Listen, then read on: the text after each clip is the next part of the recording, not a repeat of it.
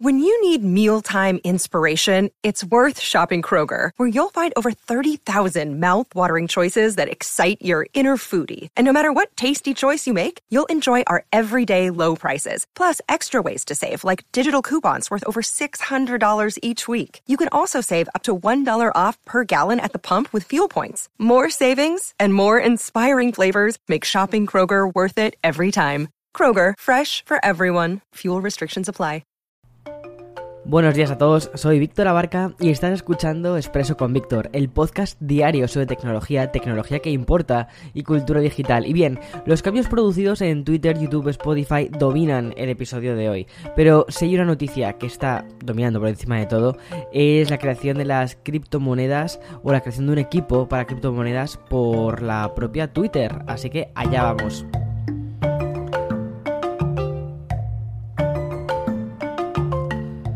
Lo de Twitter, lo de Twitter con las criptomonedas era una especie de secreto a voces, ¿vale? Porque ya llevábamos un tiempo escuchando algunos rumores, además también ellos habían mostrado un especial interés en las criptomonedas, en el blockchain y demás tecnologías de descentralización, que es una atracción, ¿vale? Que ya se ha convertido en algo formal y oficial.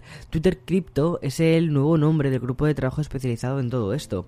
Un equipo que va a estar liderado por la ingeniera de software que fue la que se encargó además de publicar la noticia a través de, de su propia cuenta de la red social, que es eh, Reinerson. Dice así, dijo así en, su cuenta de Twitter, estoy encantada de compartir que me uní a Twitter para liderar un nuevo equipo centrado en criptomonedas, blockchain y otras tecnologías descentralizadas, que incluyen y van más allá de las criptomonedas. El hilo, que ha sido publicado por la propia jefa de la nueva división, además dejó algunos de los puntos en los que va a trabajar el equipo que aún está por confirmarse y del que ya sabemos que se encuentran en pleno proceso de contratación. Y continúa continúo leyendo el hilo porque me parece muy interesante verlo desde una perspectiva directamente de ellos, ¿vale? Dice así, eh, mientras construye el equipo vamos a trabajar para descubrir qué puede hacer la criptografía por Twitter, así que puede hacer también Twitter por la criptografía. Y dijo, dijo o sea, continuó diciendo, primero, vamos a explorar cómo podemos respaldar el creciente interés entre los creadores de utilizar aplicaciones descentralizadas para administrar bienes virtuales y monedas y para respaldar su trabajo y sus comunidades. Y mirando más allá, vamos a explorar cómo las ideas de las comunidades criptográficas pueden ayudarnos a ampliar los límites de lo que es posible con la identidad, la comunidad y la propiedad y más. Esto, la verdad es que si sacas, o sea, puedes sacar unas cuantas cosas de este fragmento, ¿vale? Eh, a nivel de cómo, en qué estado está Twitter ahora mismo. Yo creo que Twitter ahora mismo también está intentando como descubrir eh, qué pueden hacer con todo esto, qué pueden hacer con todo el tema de las criptomonedas, qué pueden hacer con el tema de los NFTs, por eso también hablaba un poco de los bienes virtuales y ver también cómo eh, pueden adaptar toda esta tecnología a lo que es eh, Twitter en sí. Mira, como te decía antes, el nacimiento de Twitter Crypto es al final la confirmación de una mirada fija que había puesto la compañía en estos medios digitales. Mira, sin irnos más lejos, Twitter anunció en septiembre que iba a permitir el envío de propinas a creadores Em, con Bitcoin, pero usando su plataforma de pago que es Strike, que em, es, Stripe, perdona, que es una app de pagos gratuita. Otro ejemplo em, lo vamos a encontrar también cuando Twitter regaló NFTs a los usuarios que es un token eh, no fungible, del cual ya te hablé además en un episodio especial que hice sobre temas de NFTs. Bien, y de hecho, Jack Dorsey, que es el fundador de Twitter, subastó el primer tweet de la historia, que alcanzó el precio de 2,9 millones de dólares. O sea, que ya han ido haciendo cositas relacionadas con los NFT, con los, bueno, con los NFTs, con las criptomonedas, con un poco en general con toda esta nueva economía descentralizada. Y me parece un paso muy muy lógico que ahora quieran ir explorándolo. O sea, que, que bueno, pues eh, prestaremos mucha atención porque sí que me parece que Twitter tiene mucho, mucho que decir en, esta parte y veamos en qué, concluye.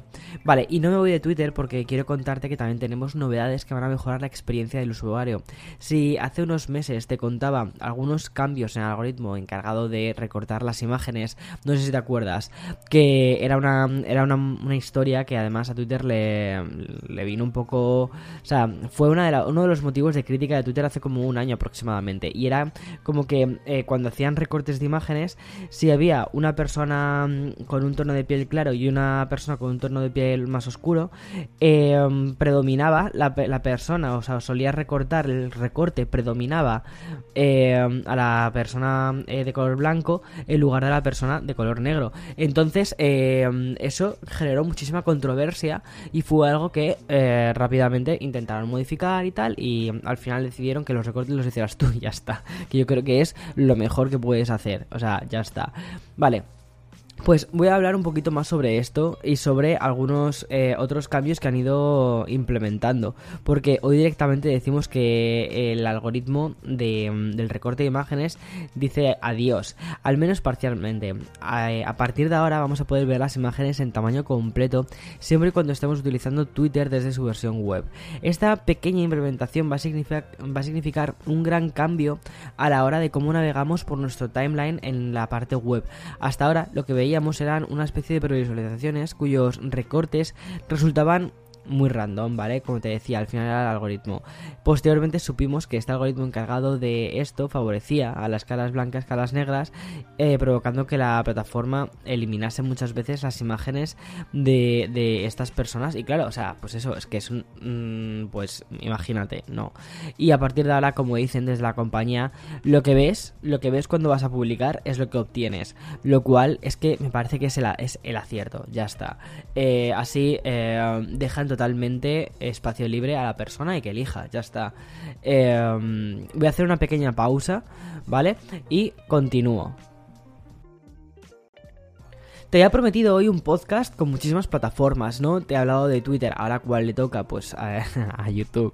Una de las máximas de Internet es que eh, hater llama a hater, es decir, al final la toxicidad, y eso te puedo hablar muchísimas veces de esto, te he hablado alguna vez de esto en, en Café con Víctor, la toxicidad es una especie de algoritmo orgánico es una gran masa que se va unificando ella misma. En definitiva, que es mucho más fácil ser desagradable o tóxico si ves que otros ya lo han sido antes.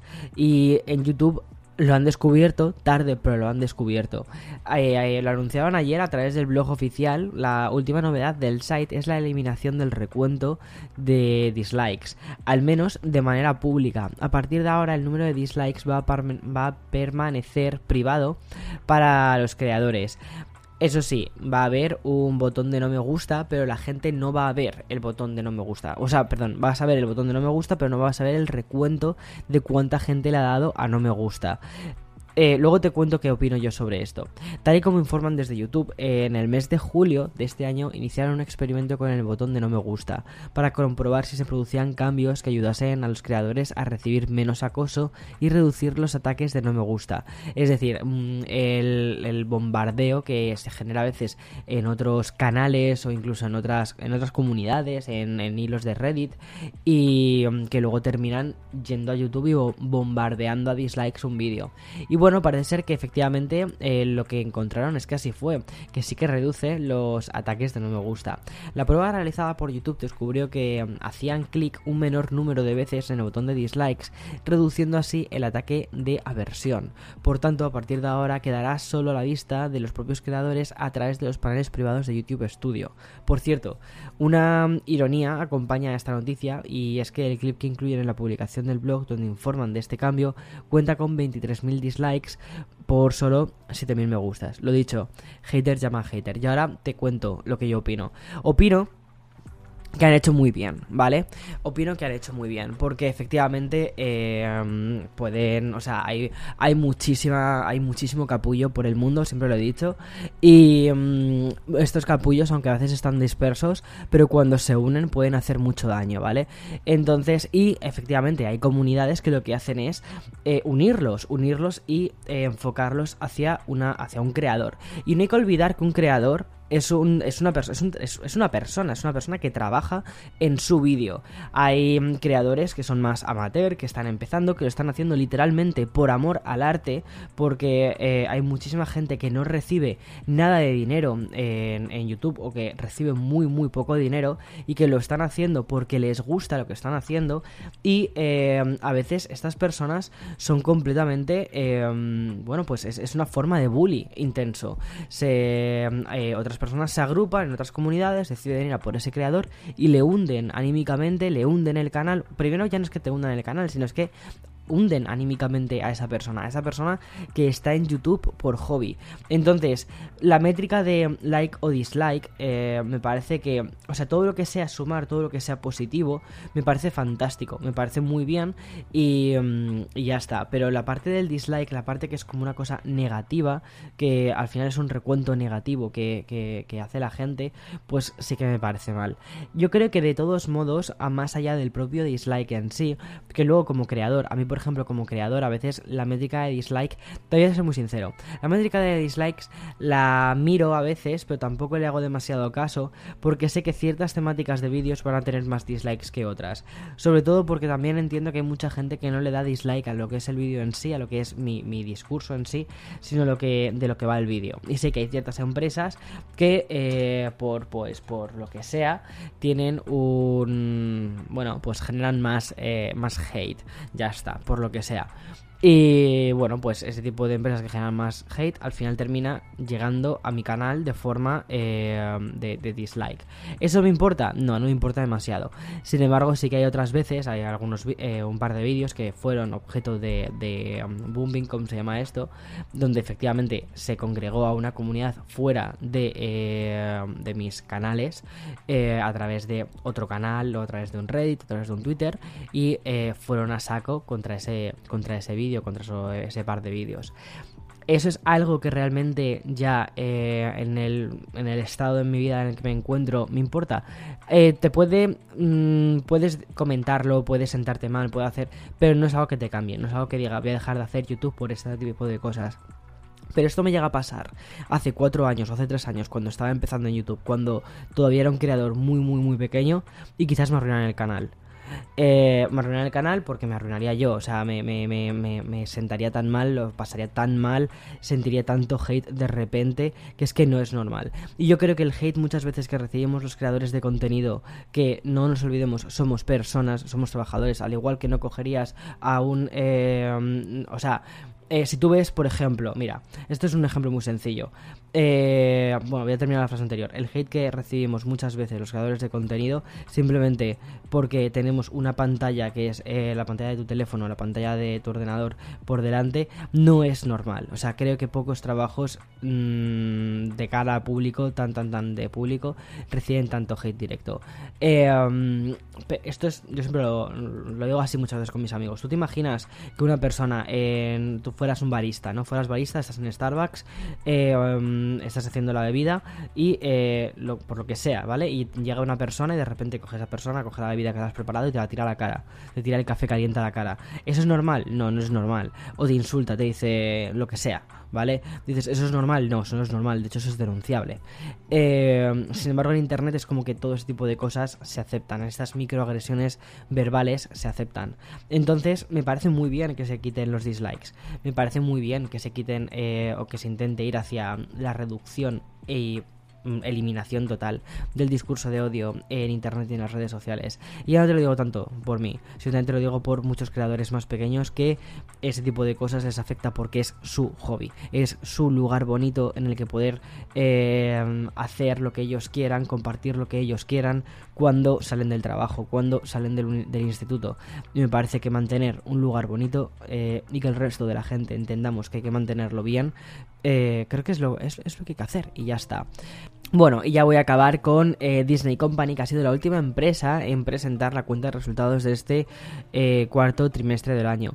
Un informe que desdice en general cifras muy muy positivas. Por ejemplo, los 118 millones de suscriptores que ya suman Disney Plus, el 60% más que el año pasado, pero aún bastante lejos de los 213,5 eh, millones con los que cuenta Netflix. A ver, no está nada mal para ser, como quien dice, una de las últimas en llegar.